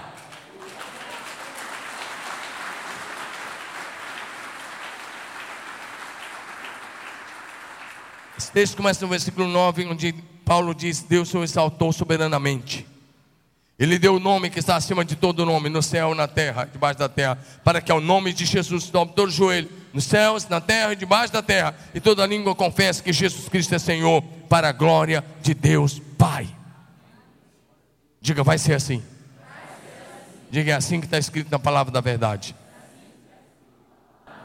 Diga, aleluia. Você e Jesus são mais que vencedor. Diga amém. Eu quero te mostrar como é que a história vai encerrar. Lê comigo. Apocalipse 7, 9. Talvez você está aqui como igreja. Eu não sei qual é o tamanho da sua visão. Mas talvez você está olhando só os problemas. Fica olhando talvez só o que o mal está fazendo, só o que o diabo está tentando fazer, só o que o inimigo está tentando fazer, só o que a esquerda está tentando fazer, ou sei lá o que, direita, sei lá quem é. Talvez está olhando só para os problemas. Eu quero te encorajar a focar naquilo que Jesus disse. Sabe o que é esse texto aí? Sabe o que é Apocalipse 7, de 9 a 17? Flashes da eternidade. Sabe o que são flashes da eternidade? É quando Deus pega, é como se Ele pegasse e te puxasse a cortina. E fala, João. O João está tendo uma visão da glória. Ele diz, João, escreve e deixa para os meus filhos, para eles saberem como é que vai ser o fim da história. Flashes da eternidade. Ele abre a cortina do tempo e diz: vai ser assim. Diga amém. É assim que vai encerrar. Talvez você está olhando, não, porque você fica pensando, não, porque o Islã, porque o Islã vai dominar o mundo, não, porque não sei quem vai dominar, não, porque o comunismo não sei da conta, não, porque a ideologia não sei da conta, não, porque a ideologia não sei, política ou religiosa. Deixa eu te falar, olha bem para mim. A história da humanidade não se encerrará com o triunfo de nenhuma ideologia política ou religiosa. A história da humanidade se encerrará com o triunfo de Jesus Cristo e a sua amada igreja.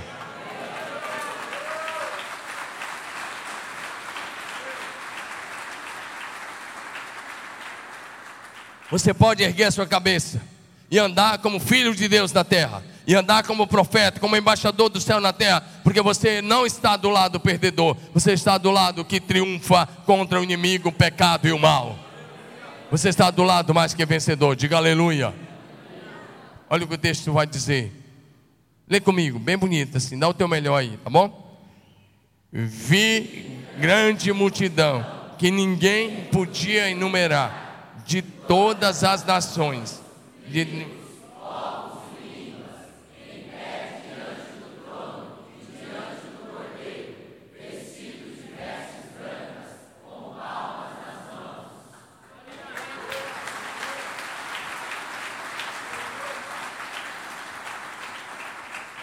João vê uma multidão.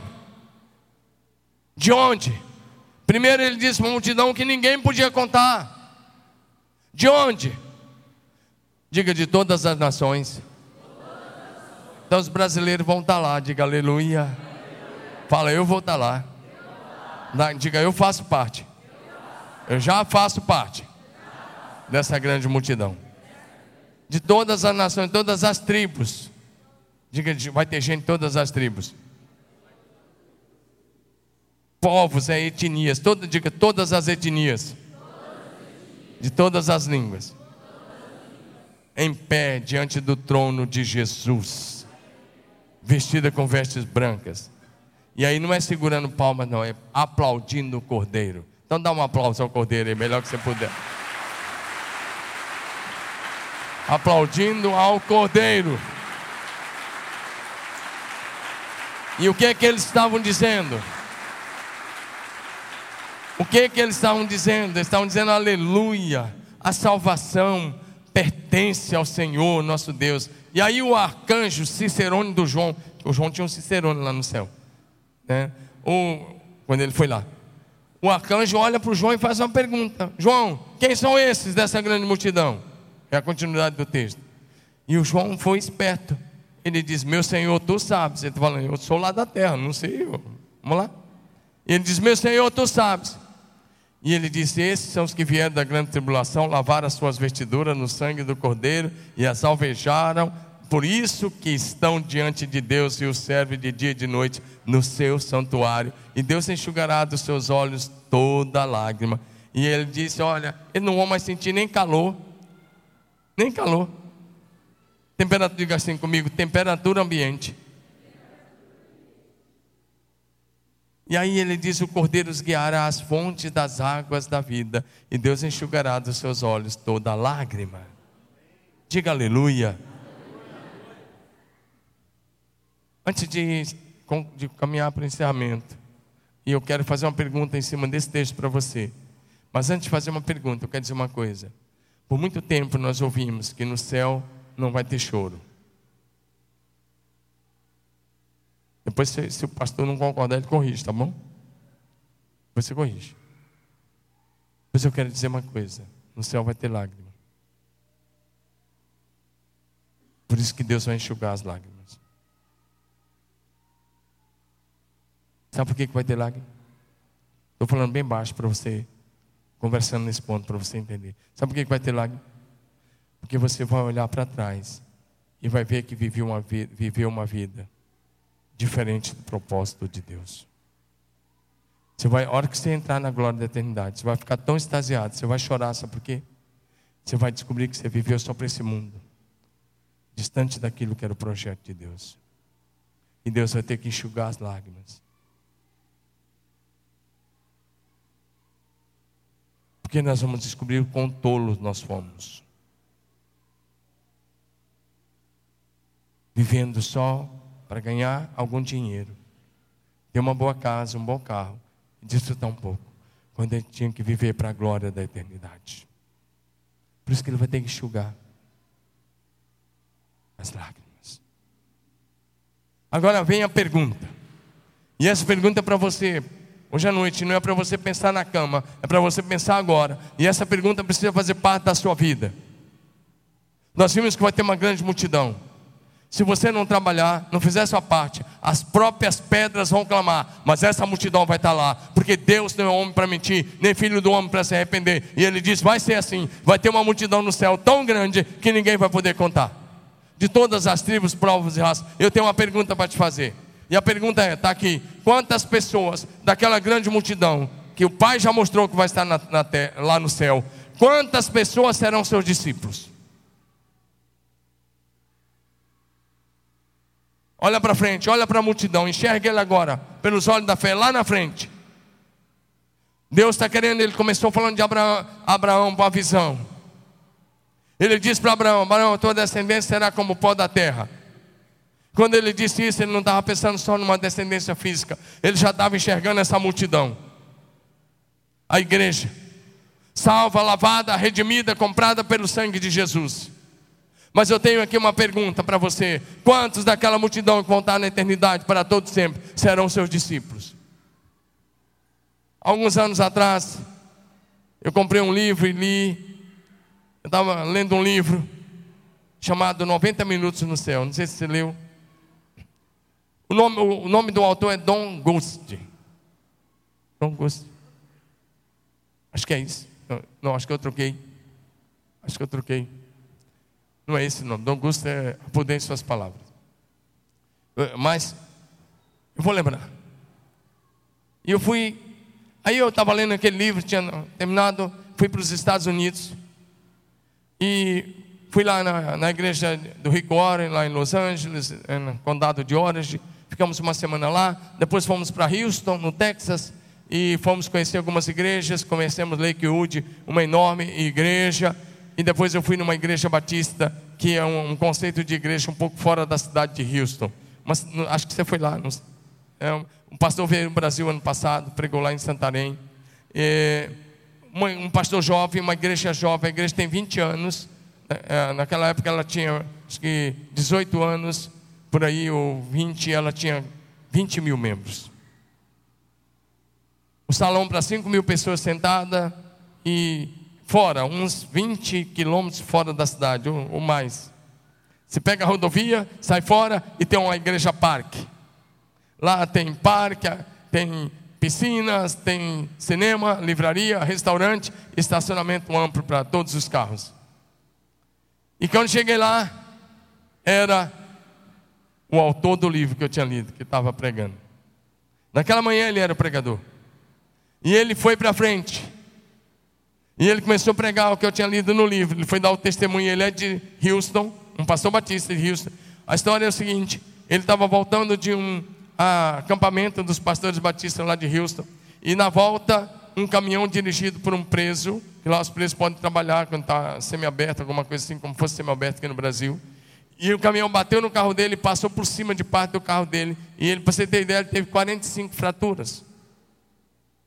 E ele morreu na hora mas atrás vinha um pastor. E quando a polícia pegou, cobriu aquele corpo, aquele pastor ficou dentro do carro com aquele corpo, ajoelhado, orando 90 minutos.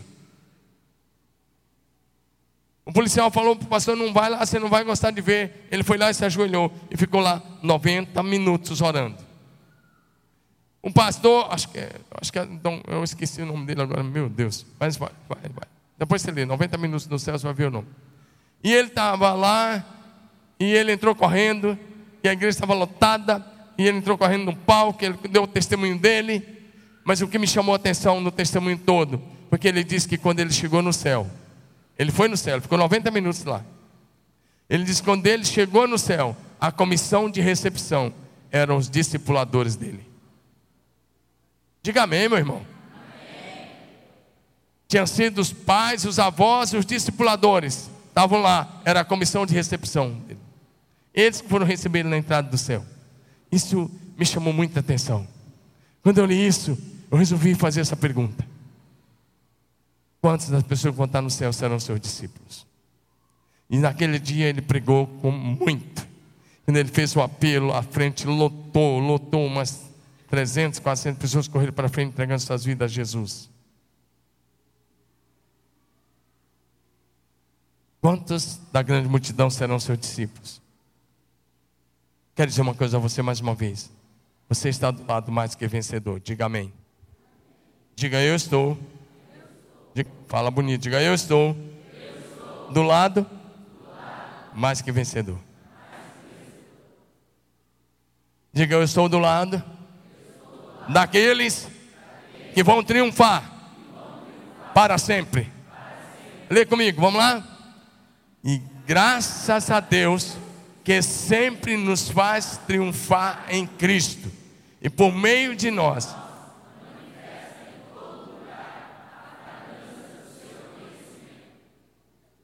Sabe o que é triunfo? Triunfo não é vitória. Triunfo é a comemoração da vitória final. Lá em Roma, na Roma antiga, tinha os arcos do triunfo.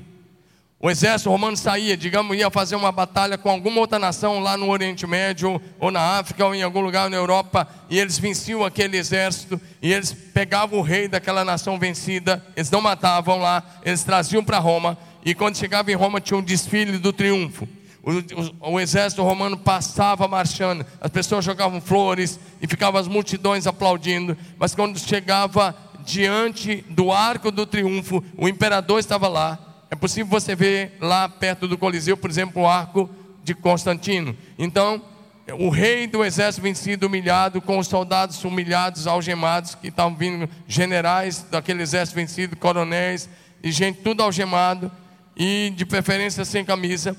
E ele, aquele rei do exército vencido tinha que ir até na frente do César. O César se levantava do seu trono e ele fazia assim pisava na cabeça do rei do exército vencido e torcia o pé. Isso era o arco do triunfo. E as multidões e a loucura. Deixa eu dizer uma coisa: o nosso Jesus, Colossenses 2,15, lá na cruz, lá na cruz, a cruz não foi derrota, lá na cruz, ele triunfou sobre os principados e as potestades, lá na cruz, ele pisou na cabeça da antiga serpente que se chama Diabo e Satanás, lá na cruz, ele já triunfou. Diga aleluia. Então, você pode triunfar. Diga aleluia. Para você entender o que é triunfo. Quem lembra aí quando o Brasil ganhou a última Copa do Mundo? Já tem um tempinho aí, mas quem estava lá quando o Brasil ganhou a última Copa? Levanta a mão. Quem, quem se lembra? Lembra o que, que o Carrefour fez? Ele subiu num negócio lá que nem podia subir e levantou a taça lá em cima. Aquilo é triunfo. Triunfo foi quando eles chegaram no Brasil e desfilaram em São Paulo no caminhão aberto do Corpo de Bombeiros. Isso é triunfo. Mas a vontade de Deus é que você ande em triunfo todos os dias. Diga amém. amém. Diga glória a Jesus. Agora diga assim: nós vamos triunfar sempre. Ah, você não está falando como quem vai triunfar, por favor. Já estou encerrando, fica alegre. Diga assim: nós vamos triunfar sempre. Vamos triunfar sempre. E eternamente com Cristo Jesus. Diga aleluia. Meu irmão, eu não sei quanto a você, mas eu, tenho, eu creio tanto na Bíblia. E eu estou crendo num avivamento tão grande. Eu estou pregando um avivamento. É que hoje eu resolvi falar com vocês de consciência, de visão de conquista. Porque uma igreja que avançar precisa ter uma grande visão de conquista. Lembra que eu comecei dizendo: a tua visão será o teu limite. A sua visão será o seu limite. Você não vai tropeçar no sucesso por acaso. Você tem que enxergar e dizer: é para lá que eu vou. Diga amém. Eu creio tanto na Bíblia, irmão, que eu creio que o céu vai ser mais povoado que o inferno. Onde está você que é salvo para dar um glória a Deus? Olha para mim, irmão. David Ungishu, quando a Coreia tinha se dividido, e a Coreia do Sul era tão pobre, tão pobre, que as pessoas, quando acabou a guerra que dividiu as Coreias, o norte ficou dominado pelos comunistas com apoio da Rússia e da China, e o sul com apoio dos Estados Unidos, que virou a Coreia do Sul. A Coreia do Sul estava tão arrasada. Eu tenho muitos amigos coreanos. Ele já foi lá conosco em uma das igrejas que a gente sempre visita lá, a Igreja Batista Central lá de Seul, que é uma igreja com cerca de 200 mil membros. O ministério tem mais de 200 mil membros. Uma igreja local, ela tem 33 anos e tem mais de 200 mil membros. Agora, olha para mim, David Ungishu, quando estava no meio dessa pobreza toda, eu já vários pastores amigos meus que viveram naquela época. Sabe o que eles dizem? Que na Coreia do Sul, lá em Seul, as árvores não tinham folhas, porque a pobreza era tanta e a fome era tanta que as pessoas comiam as folhas das árvores, folhas de árvores que não, é, não são comestíveis, mas eles comiam para matar a fome. Mas o David Ungishu começou a igreja assim. Lembra da frase: a visão, a tua visão é o teu limite. Ele disse que ele só tinha batata. Eu já escutei o testemunho dele, já vi o testemunho dele, já li o testemunho dele. Ele disse que só tinha batata cozida para comer. pena batata. Meu querido, batata é bom de vez em quando, frita ali com um lanchinho do McDonald's. Mas não, assim quando você tiver muito perigo. Não. Mas todo dia ninguém aguenta. Agora, imagina batata cozida de manhã. Agora, uma batata. Agora imagina outra batata cozida meio-dia. E uma outra, talvez, à noite. Era o que ele tinha, no máximo. E no meio dessa pobreza toda, ele começou a igreja. E ele estava orando, orando, orando, orando. E Deus disse para ele: então creia grande, então planeja grande. E Deus um dia ele se levantou de manhã e estava orando. E ele estava no banheiro orando. Ele morava de favor na casa de um casal de missionários norte-americanos. E Deus disse assim: David Jung você é um homem muito rico, você é um homem próspero, você é pastor da maior igreja da Coreia. Agora fala isso alto. E ele diz: Eu sou pastor da maior igreja da Coreia, eu sou muito rico, eu sou muito próspero olhando para o espelho, porque ele queria que isso entrasse na consciência, na mente, na vontade. E quando ele saiu na sala, os missionários estavam rindo, falando: Você está louco? Ele disse: Não, Deus me falou. Naquele ano ele batizou 600 pessoas. E a igreja dele se tornou a maior igreja do mundo por muitos anos. Chegou a mais de 700 mil membros. Uma igreja. Eu estive lá algumas vezes. Hoje não é mais a maior do mundo, tem outras maiores. Mas por muitos anos, dos anos 60 até 2010, 2010 por aí, ele era o pastor da maior igreja do mundo. A tua visão será o teu limite. Um dia ele enxergou. Eu quero que você enxergue uma multidão de filhos espirituais. Deus disse para Abraão, para mim foi a maior visão. Eu estou mudando seu nome de Abraão para Abraão, porque eu te faço pai de muitas nações. Talvez você olhe para uma semente e vê só uma semente. E Deus olha para a semente e vê uma árvore. E Ele olha para uma árvore e vê uma floresta frutífera. Deus olha para você. Eu quero dizer uma coisa. E Ele vê nações depois de você. Então, você não está entendendo, né? Que o Senhor te traga a revelação. Deus disse assim para Rebeca, quando os, os meninos estavam lá se mexendo dentro do ventre dela. Deus diz assim: ela pergunta assim: o que é isso? E ele diz: Duas nações estão dentro do teu ventre. Olha para mim. Você olha para você e só vê você, né? Você olha o teu filho e só vê um garoto, uma garota. Deus olha para a mesma pessoa e enxerga uma multidão de salvos. Comece a enxergar. Hoje eu quero te convidar uma coisa. Olha bem para mim. Tira teus, tuas lentes naturais agora. Eu te encorajo a colocar as lentes de Jesus. E comece a se ver como Deus te vê. Porque antes de crescer por fora, nós temos que crescer por dentro.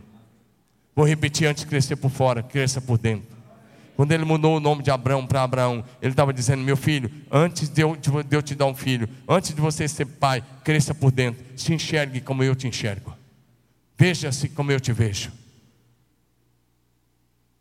Você é filho do Deus Altíssimo, o Criador dos céus e da terra, e de tudo que neles há, de todo o universo é seu papai, e Ele te ama.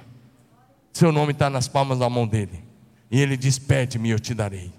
Eu vim aqui hoje para desafiar a vivalista para essa geração. Deus está enviando uma, um avivamento nessa geração que vai trazer para Jesus, no mínimo, um bilhão de vidas. Deus vai mandar um avivamento que vai trazer para Jesus, nesses dias, nessa geração, no mínimo um bilhão de vidas. Os céus, diga comigo, o céu será mais povoado do que o inferno. Pode parecer loucura, mas você tem que crer nisso. Não é universalismo. Não, não, não, eu não acredito nisso. Isso é heresia. O caminho para o céu é Jesus. E passa pelo arrependimento, pelo discipulado e pela cruz. Diga amém. Agora diga assim: levante seus olhos. Diga, diga para o seu lado, levante seus olhos. Comece a enxergar as multidões que você vai levar com você para o céu. Diga aleluia.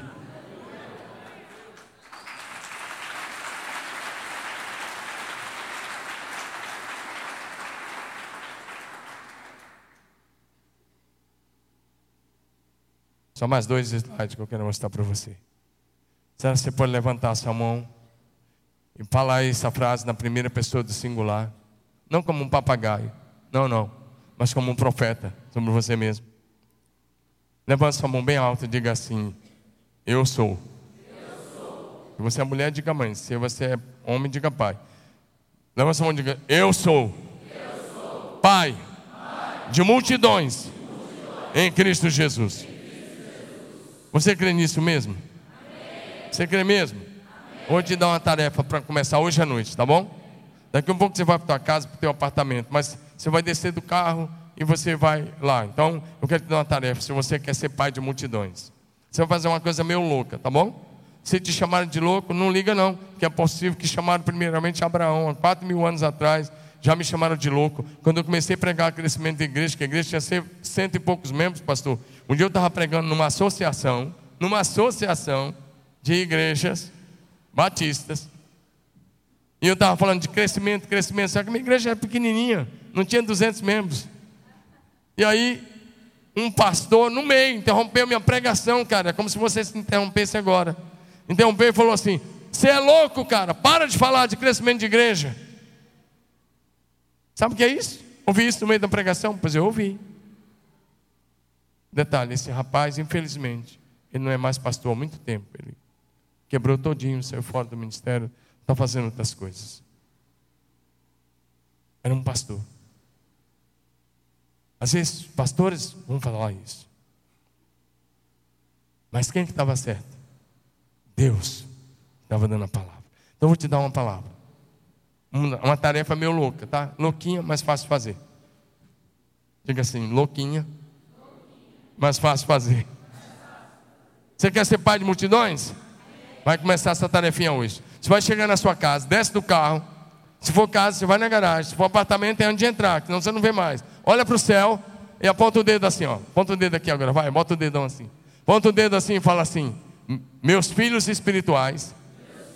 Fala, começa agora, para você não esquecer. Diga: Meus filhos espirituais, serão como as estrelas.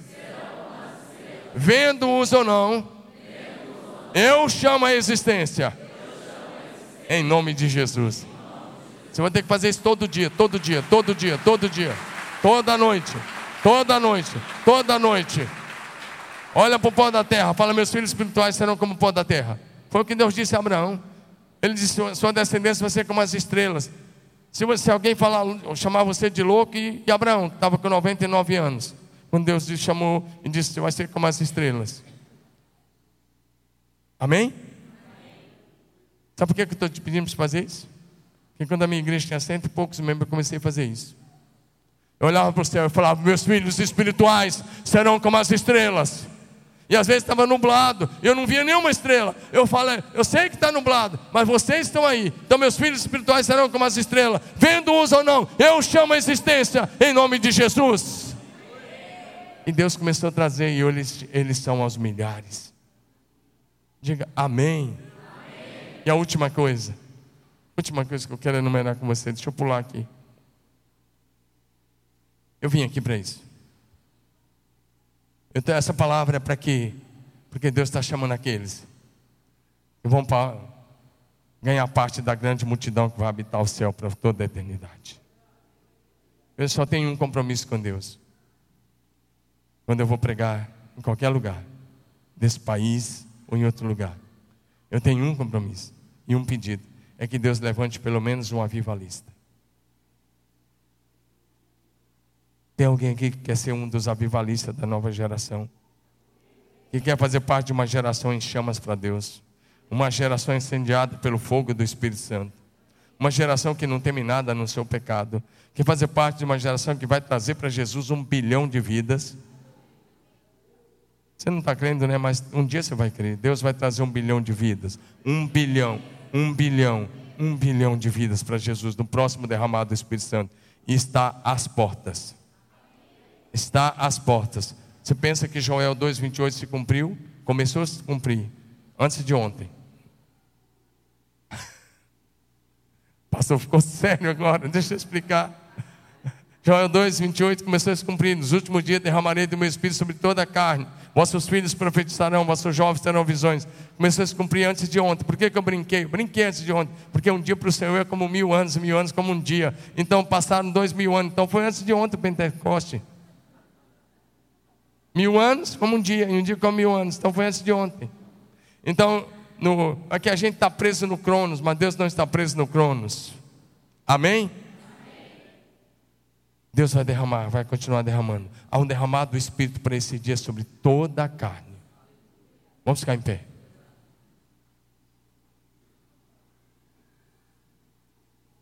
De verdade, se tiver alguém aqui que quer fazer parte daqueles que vão conquistar essa multidão para Jesus, onde você estiver, corre à frente.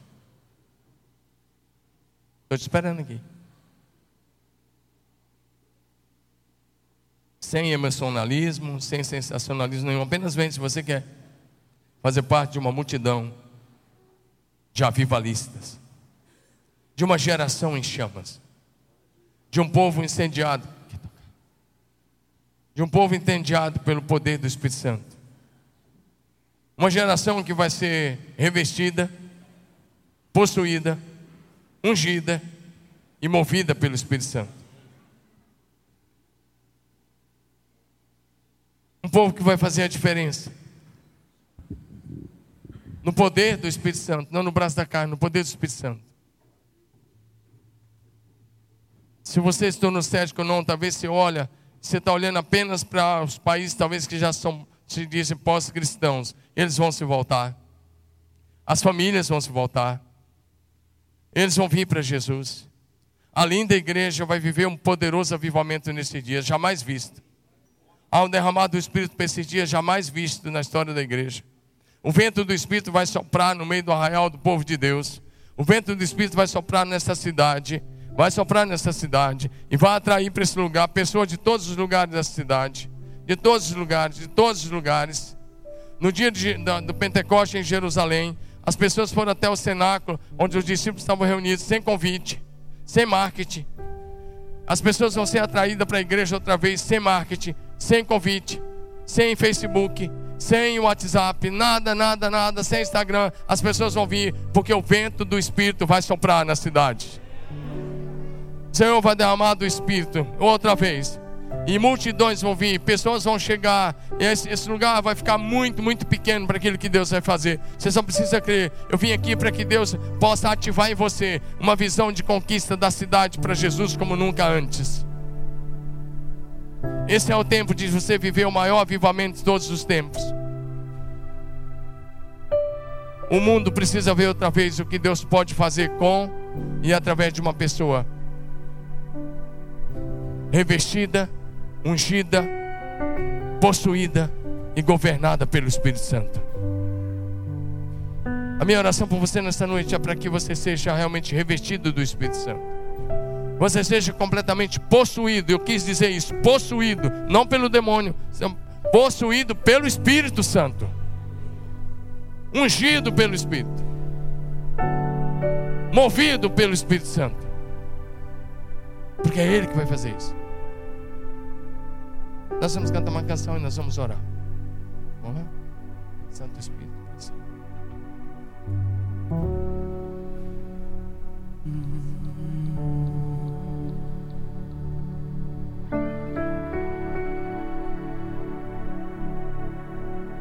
Começa a orar onde você está, porque eu vou orar por você. Mas se eu orar por você e você não, se, não disser a Deus qual é a sua sede, qual é a sua fome, você não vai receber. Cada um recebe de acordo com a fome e a sede que você tem. Cada um recebe de acordo com aquilo que você busca. Você pode buscar, você pode ter certeza que Deus tem o melhor para você.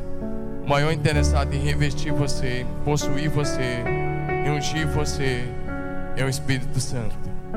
Deus quer te capacitar. Se você quiser, Ele vai fazer. Ele tem aquilo para você, tem para você aquilo que seus olhos nunca viram, seus ouvidos nunca ouviram, e nem mesmo chegou a nenhum coração humano. Se você ama o Senhor, Ele tem o melhor para você. Você pode levantar suas mãos para Ele e dizer isso. Se você está dizendo isso a Ele, esse lugar é o seu corpo.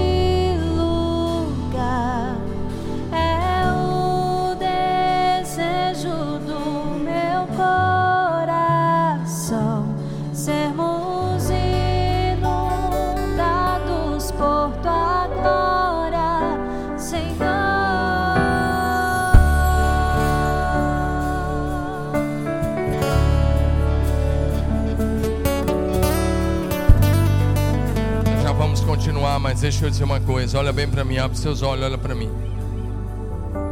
Levanta só duas mãos, se você quiser. Aqui e todo o auditório. Eu só vou orar por você se você fizer uma oração. Que Deus não desperdiça a unção. Deus não vai dar unção a você você ficar na internet até de madrugada, vendo o que não deve. Deus não, Deus não vai dar unção a você você ficar em alguns sites que você tem entrado aí. Não vai dar unção a você para você andar no pecado. Deus só vai dar unção se você estiver comprometido com a missão que Jesus começou. A unção é para dar continuidade à missão que Jesus começou. E não existe missão bem-sucedida para Deus sem a unção do Espírito Santo. Agora, presta atenção. A oração é essa. Levanta a mão e diga assim: Senhor Jesus, o que o Senhor vai fazer na terra, na minha geração, inclui o meu nome. Seja para onde for, custe o que custar, aconteça o que acontecer. Agora eu vou fazer de novo. Se você repetir agora, você está se arriscando. É uma oração arriscada. Mas você só tem uma vida para viver e ela está passando rápido. Só o que fizemos por Jesus é que vai permanecer.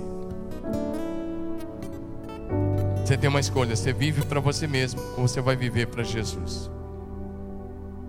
Então, se você quiser, agora é a hora de você orar.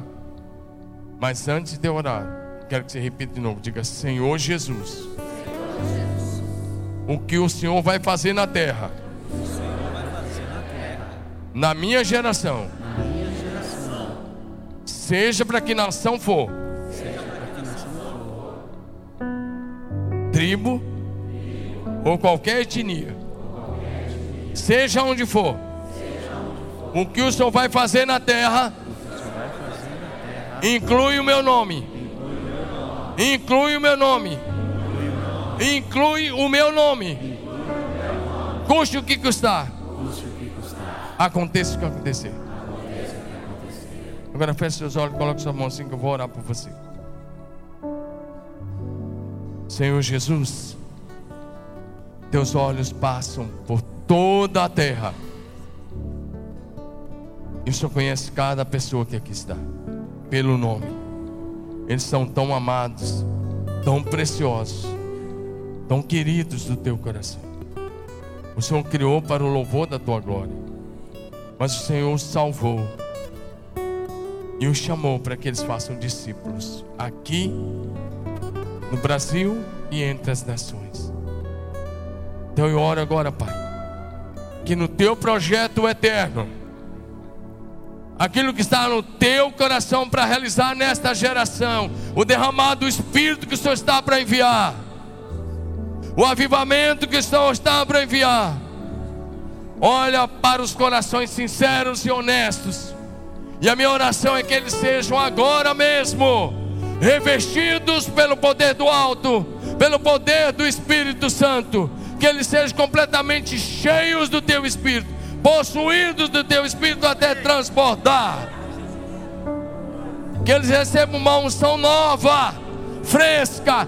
Deus, uma, uma unção que quebra o jugo do medo, uma unção que tira toda vergonha de testemunhar, uma unção, Senhor, que capacita, que dá sabedoria, que dá autoridade, que dá coragem para pregar a tempo e a fora de tempo. Eu oro que o Senhor renove a alegria da salvação, renova a alegria de servir. Pai, eu oro por esses queridos que estão aqui. Eu oro para que eles vivam dias, meses e anos de céus abertos sobre as suas casas, sobre as suas famílias, sobre os seus ministérios. Eu oro que os teus anjos subam e desçam sobre as suas casas. Que a casa de cada um deles seja Betel, casa de Deus, casa de Deus, lugar onde o céu se manifesta, onde a glória do céu se manifesta. Eu oro para que esses líderes experimentem, experimentem dias de milagres extraordinários. Faça das mãos deles uma extensão física das tuas mãos, da boca deles a tua boca, e da voz de cada um deles a tua voz. Gera neles a mente de Cristo, tira toda a mentalidade de escravo, toda autoestima baixa. Seja desfeita agora toda autoimagem negativa seja desfeita agora. Todo complexo de inferioridade caia por terra agora. Toda depressão saia definitivamente agora. Cura a memória, cura as feridas emocionais e levanta um exército poderoso nas tuas mãos. No poder e na unção e autoridade do nome de Jesus. Para fazer a diferença nessa cidade no Brasil e entre as nações onde o Senhor levar. Pai, eu, eu declaro que o melhor da história deles em Cristo Jesus está para acontecer. Eu oro com fé. Será assim está ligado no céu na terra em nome de Jesus. Diga bem bonito: o melhor da minha história em Cristo Jesus está para acontecer. Fala de novo: o melhor da minha história em Cristo Jesus está para acontecer. Levanta sua mão bem alta, diga o melhor da minha história em Cristo Jesus está para acontecer. Diga eu sou um avivalista dessa geração. Aleluia.